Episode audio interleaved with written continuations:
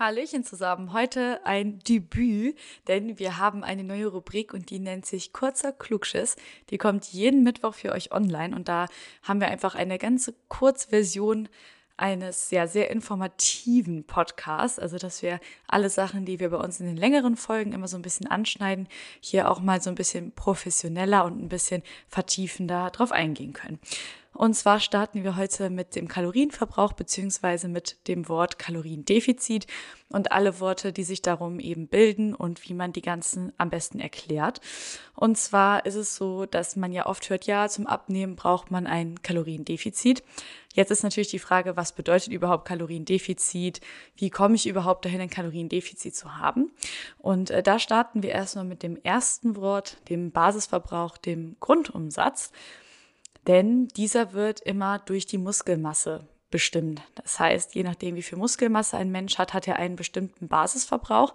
Das könnt ihr euch so vorstellen, würde man jetzt jemanden ins Koma legen und der sollte äh, am besten ja alle Nährstoffe erhalten, die er gerade braucht, dann ist der Grundumsatz, der Basisverbrauch die, ich sage jetzt mal, Tagesbasis, die man haben sollte, um eben in erster Linie komplett mit Nährstoffen versorgt zu sein. Das heißt, der Grundumsatz ist wirklich das Minimum am Tag, wenn man den ganzen Tag nur liegen würde. Und das wird eben durch die Muskelmasse beeinflusst, welche sich natürlich durch Geschlecht, Alter, Größe und Trainingsstand ergibt. Das heißt, da ist natürlich klar, noch ein äh, sehr, ich sage jetzt mal junger Mann zum Beispiel, der sehr, sehr groß ist und viel trainiert, hat natürlich eine höhere Muskelmasse als eine ältere Frau. Und da ist natürlich ganz, ganz wichtig, dass man diese Faktoren mit berechnet oder mit einbezieht. Und ähm, da gibt es bestimmte Wagen für. Ich weiß nicht, viele von euch sind vielleicht bei Selection Fitness angemeldet, manche aber auch nicht. Eine Bioimpedanzwaage misst eben die genaue Muskelmasse und kann anhand dessen auch eben den Grundumsatz bestimmen.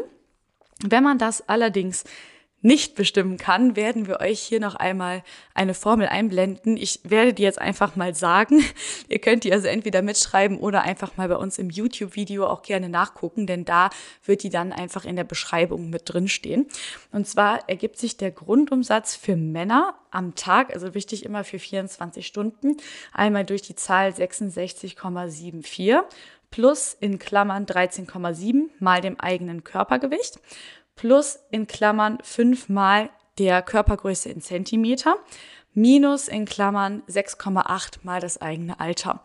Bei den Frauen ist es ein bisschen anders. Bei den Frauen ist der Grundumsatz für den kompletten Tag 655,1 plus in Klammern 9,6 mal dem eigenen Körpergewicht plus in Klammern 1,8 mal der Körpergröße in Zentimeter minus in Klammern 4,7 mal dem Alter. Als Beispiel, jetzt mal ich, hätte dann 655,1 mal 9,6 mal dem Körpergewicht, das heißt mal 60, plus 1,8 mal meiner eigenen Körpergröße, 160 Zentimeter, äh, minus 4,7 mal 22, denn so alt bin ich. Und dann kommen wir bei mir auf ungefähr 1300 Kalorien. Das heißt, mein Grundumsatz liegt bei 1300 Kalorien.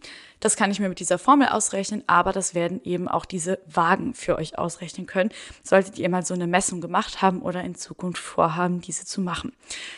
Das heißt, den Grundumsatz haben wir schon mal geklärt. Die Rechnung für den Grundumsatz haben wir also schon mal besprochen. Und jetzt ist natürlich die Frage, wie komme ich denn jetzt auf mein Kaloriendefizit beziehungsweise auf meinen täglichen Umsatz? Und da gibt es ein neues Wort für, das ist dann der Tagesumsatz. Der Tagesumsatz ergibt sich durch den Grundumsatz plus die Alltagsaktivität. Das heißt, wenn ihr jetzt zum Beispiel so eine Apple Watch oder vielleicht eine Fitbit oder was auch immer noch tragt und die gibt euch an, jetzt zum Beispiel bei mir, bis jetzt habe ich mich 32 Prozent bewegt oder habe 32 Prozent meines Bewegungsziels erreicht und habe 164 Kalorien verbraucht. Würde das jetzt am Ende meines Tages hier stehen, dann hätte ich 1300 plus diese 164 verbraucht. Das ist aber natürlich recht unrealistisch, weil ich sage jetzt mal am Ende des Tages habe ich immer so 500, 600 Kalorien verbraucht und die kann man dann auf den Grundumsatz raufrechnen. Oder man errechnet sich auch das anhand einer Formel. Und äh, auch diese Formel werde ich dann nochmal mit in das YouTube-Video packen. Äh, die muss ich jetzt aus dem Kopf sagen. Und zwar ist es so, dass es ähm, eine bestimmte Formelsammlung gibt für den Physical Activity Level oder Physical Activity Wert, den PAL, also P-A-L. Damit ähm, kann man sich eben ausrechnen, wie viele Kalorien man auf die Stunden des Tages verbraucht und das Ganze dann mit dem Grundumsatz mal rechnen. Starten wir einfach mal bei der Formel mit dem PAL-Wert. Das heißt, der PAL ergibt sich durch die Stunden des Schlafes und die rechnet man mal 0,95. Zum Beispiel, wenn das jetzt bei mir der Fall ist, dann sieben Stunden mal 0,95. Und dann äh, schaut man nochmal, wie viele Stunden ist man im Gehen unterwegs, wie viele Stunden ist man aber eher im Sitzen unterwegs. Jetzt nehmen wir einfach mal ganz einfach neun Stunden sitzende Tätigkeit und dann noch mal acht Stunden stehende Tätigkeit. Dann würde man auch noch mal eine Klammer setzen, acht mal eben dieser sitzenden Tätigkeit, acht mal 1,4 ist dann in dieser PAL-Tabelle, die wir euch auch noch mit reinfügen, mit drin. Und dann suchen wir uns nochmal einen Wert raus für eine stehende Tätigkeit. Und dann kommt drauf an, wie aktiv man ist, ob man jetzt zum Beispiel als Krankenschwester viel rumläuft und gar nicht sitzt oder ob man einfach nur am Schreibtisch steht oder ob man eben handwerklich richtig viel macht. Und bei mir auf der Arbeit, wenn ich im Fitnessstudio arbeite, ist es immer so, dass ich so um die 1,8 vom Pallwert habe, weil ich halt sehr, sehr viel gehe und eben auch die Kraftübungen vormache. Das heißt, das rechnet man sich dann einmal komplett zusammen und nimmt die einzelnen Klammern mal, also die sieben Stunden mal 0,95, die acht Stunden mal 1,4 und die neun Stunden mal 1,8. Und dann schaut man noch, dass man einmal den Sport oben drauf rechnet. Das heißt, je nachdem, wie viele Stunden Sport man in der Woche hat, ich sage jetzt mal drei Stunden Sport pro Woche, nimmt man nochmal 0,3 auf diesen Wert drauf, die man in der Freizeit hat. Das heißt, man hat nicht 9 mal 1,8, sondern man hat 9 mal 2,1. Diese Klammern rechnet man dann plus und dann einmal durch 24 und dann kommt man auf einen Physical Activity Wert. Bei mir liegt der so ungefähr bei 1,45 und dann bin ich täglich so roundabout bei 2000, 2100 Kalorien. Das heißt, das ist jetzt das Beispiel von mir äh, dass ich dann bei 2100 Kalorien angekommen bin. Das heißt, mein Tagesumsatz liegt bei 2,1. Und jetzt möchte ich aber natürlich ein Kaloriendefizit erstellen. Und das schaffe ich, indem ich dann nochmal 15 Prozent davon abziehe. Und dann ist es bei mir immer so ein Wert, der zwischen 1800 und 1900 liegt. Jetzt merkt ihr auch, ich habe jetzt die Zahlen immer schön auf und abgerundet.